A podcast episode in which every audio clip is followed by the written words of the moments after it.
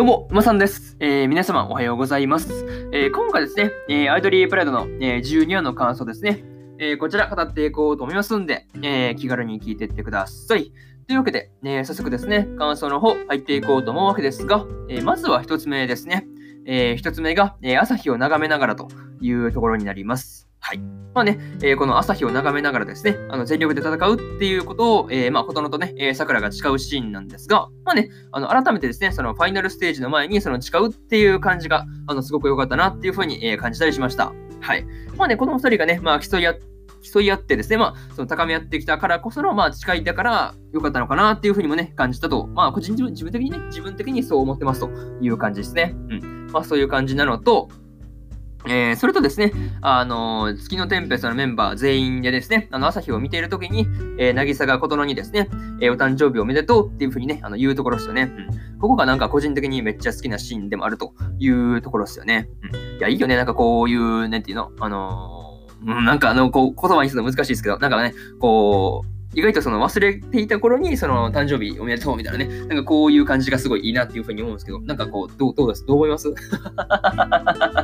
そう、聞いて返すみたいなね、うん、ことをし始めたわけですが、うん。まあなかなか、うん、そうですね、なんかこうね、あのー、こう、なんていうの？なんていうなんて言ったらね、さらっとさらさらっと？さらっとっていう感じですかね。まあなんかそうですね。まあ、渚がこう、なんかこう、不意にね、あの、お誕生日おめでとうっていう感じがすごく好きという感じですね。うん。まあね、あとはですね、そのファイナルステージ前にですね、え改めてそのデビューライブの舞台を見てみるとですね、なんか、こう、時間の経過というか、なんかそういうところをね、なんか感じるところがあってですね、なかなか感慨深い気持ちになったという感じでした。はい。まあ、なかなかね、こう、ね、なんかこう、ここまで来たかっていう感じがすごいあるんですよね。こう、デビューライブのところ見てるとね。うん。なんかそういうところがあるという感じでした。はい。えー、これが、えー、一つ目の感想である、えー、朝日を眺めながらというところになります。はい。で、えー、次2つ目ですね。えー、2つ目が、えー、ファイナルステージというところで、えー、月のテンペストと、えー、サニーピースの、えー、両グループのライブバトルですね、の結果はまさかの、えまあ、引き分けという結果になってました。はい。いやー、確かにね、そのどちらのライブもですね、あの素晴らしかったからですね、まあ、その、こう、こうつけがたいっていう感じだったんですよね。うん。まあ、うん、そうなってくると、まあ、そうなるよなっていう感じなんですけど、いや、本当見事に綺麗に引き分けになるっていうのは思ってなかったんで、いや、まあ、その辺はびっくりしたという感じですね。うん。いやー、なかなかね、その、どっちのグループも大好きだからですね、まあ、どっちも、どっちも優勝だよっていうのは、まあ、そのに、まあ、嬉しいところだったりするんですけどね。うん。まあ、うん、勝敗がついてほしかったっていう気持ちもあるんですけど、まあ、それ以上に、その、ついてほしくないっていう気持ちもあるんですよね。うん。そう、どっちも好きだからこその感情なのかなとか思うんですけどね。うん。なかなかそういうところがありましたという感じですね。うん。あとは、その、ね、あの、2グループのそのライブですよね、ノーバトルに、えー、駆けつけた、えー、トリニティエールとあのリズノアルですね、のメンバーがそのライブにね、あの見入ってるっていう感じからしてですね、あのステージの圧巻具合というか、うん、そういうところがすごい伝わってくるなっていうふうにもね、えー、思ったりしたところでした。はい。まあ、なかなかね、こういうライバルたちの描写を入れるっていうのがなかなかね、あのまあ、いい味出すというか、うん、そういうところがあるんですが、まあ、特にね、あのー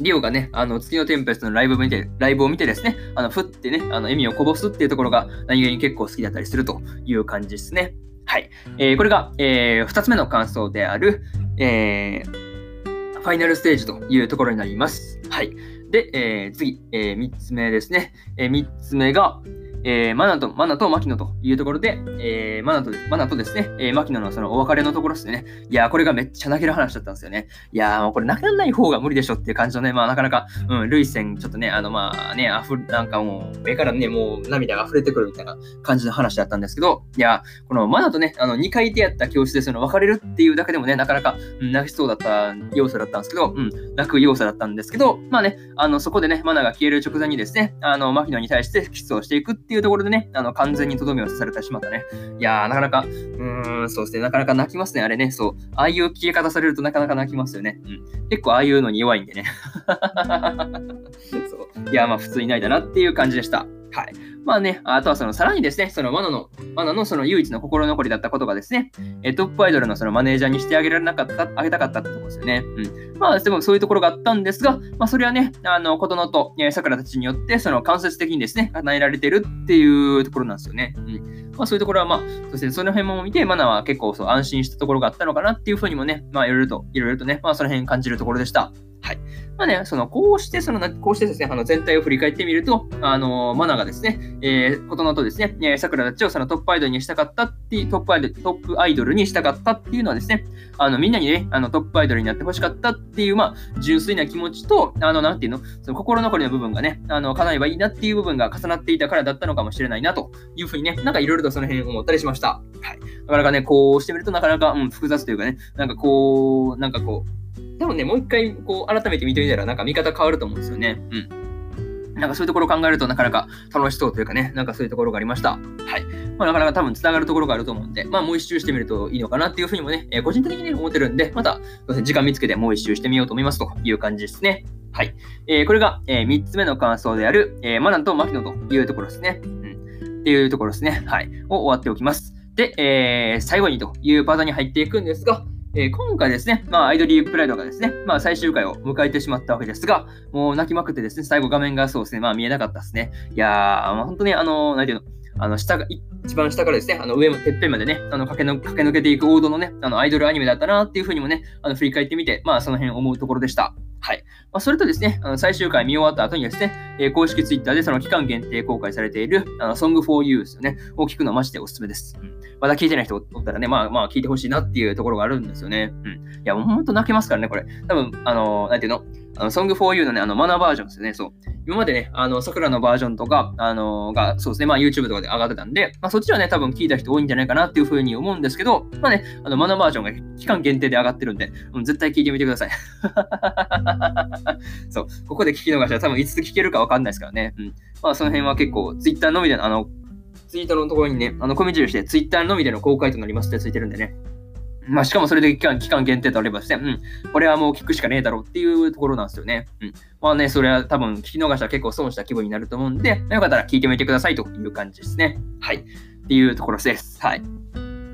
いや、本当にね、アイドリープレートはですね、感動的アニメだったんで、まあ、時間見つけてですね、まあ、もう一もう一周したいっていうところもね、えー、思ってたりします。はい。まあね、とりあえずこんな感じで、アイドリープレートの、えー、12話の感想ですね、えー、こちら終わっておこうかなっていうふうに思います。はい。ですね。っていうので、ん終わっておくんですが、まあね、えー、今までのね、あの1話から11話の感想は、えー、それぞれね、過去の放送で、えー、ペラペラ喋ってますんで、よかったら、え、過去の放送もね、合わせて聞いてもらえるとですね、え、より一層ね、まあ、まあ、より一層というか、うん、アイドリーパレードな、アイドリーパレードの、え、その、なんていうの、あの、見直しというかね、まあ、こんな話だったな、みたいなね、ところが結構そうですね、まあ、おさらいというか、そういうところがね、まあ、ざっくりできるかなっていうふうに思うんで、よかったら、え、過去の放送もね、よかったら聞いてみてくださいという感じです。はい。っていうところですね。っていうところと、えー、そうだな。えー、そうそうそう。あ、今日はね、他にも日本更新しております。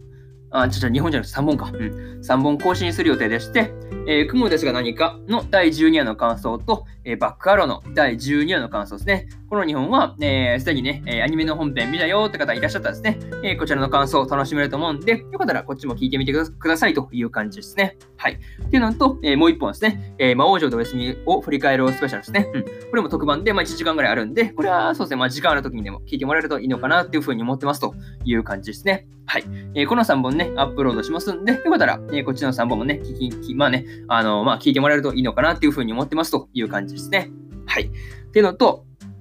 えー、明日です。明日ですね。えー、明日は、えー、リゼロ2期の、えー、25話の感想と、えー、のんのんびよりノンストップの第12話の感想、えー、そしてですね、えー、恋と恋と呼ぶには気持ち悪いのね、えー、早速、えー、春アニメですね、の、えー、まあ、1話の感想ですね、えー、こちら語っていこうと思ってるのと、まあ、この3本プラス、えー、まあ、ままたしてもね、特番というか、うん、特番ですね、特番というか、特番というかじゃなくて、ね、特番ですね。うんえー、その魔法科高校の劣等生来訪者編の、あの、まあ、振り返ろうスペシャルですね。うん。まあ、これをやろうと思ってるんで、えー、またしても特番やるんで、よかったら、まあね、あのー、聞きに来てもらえる、明日もね、えー、ラジオの方、えー、聞きに来てもらえると、えー、ものものすごく嬉しいですという感じです。はい。です、こんな感じで、えー、本日2本目のラジオの方終わっておきます。えー、ここまで聞いてくださった皆さん、えー、ありがとうございました。はい。まあね、えー、引き続き頑張ってね、まあ頑張頑張らなくても毎日更新しますけど、はい。まあね、毎日更新していくんで、えー、まあ引き続きね、応援の方よろしくお願いします。えー、それでは終わっておきますね。えー、以上、まさんでした。それじゃあね、えー、次回の放送でお会いしましょう。それじゃあまたね。